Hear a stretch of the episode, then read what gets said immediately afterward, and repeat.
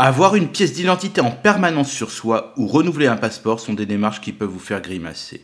L'État développe une solution simple et sécurisée afin que tous les Français puissent s'authentifier en ligne avec la même sécurité que la carte d'identité papier dans le monde réel et avec la même simplicité que l'usage actuel d'une carte bancaire alliée à un code personnel.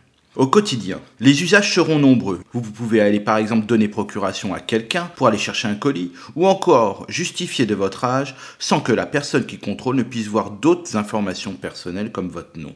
De la taille d'une carte bancaire, la CNIE est surtout dotée d'une puce électronique nécessaire pour avoir son titre d'identité numérique. En effet, pour l'obtenir, il faut presque réaliser un parcours du combattant drastique mais nécessaire pour sécuriser son identité. Dans un premier temps, il faudra télécharger l'application France Identité puis se créer un compte en y associant sa CNIE via une lecture de la puce électronique avec son smartphone. Vous pourrez alors demander l'envoi d'un courrier qui contiendra un code personnel à 6 chiffres obligatoire pour utiliser l'application quotidiennement. Une fois ce code reçu, votre identité numérique sera activée.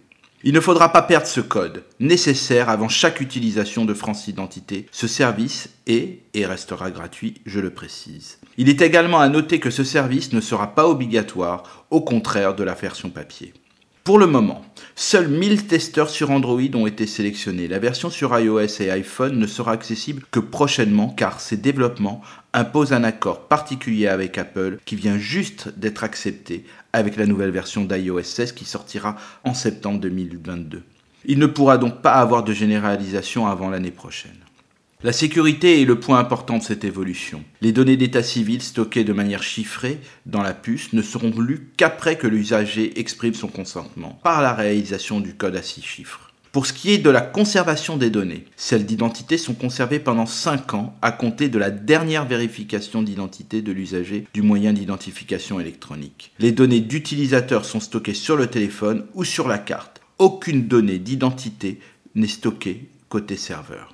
La Commission nationale informatique et liberté a par ailleurs émis un avis favorable à ce projet qui est l'aboutissement d'échanges nourris avec le ministère qui permet le développement d'une identité numérique régalienne de niveau élevé et respectueuse de la vie privée des usagers, annonce-t-il. Quand vous irez renouveler votre carte d'identité, vous aurez installé l'application France Identité et peut-être ainsi opteriez-vous pour le sans-papier. À la semaine prochaine.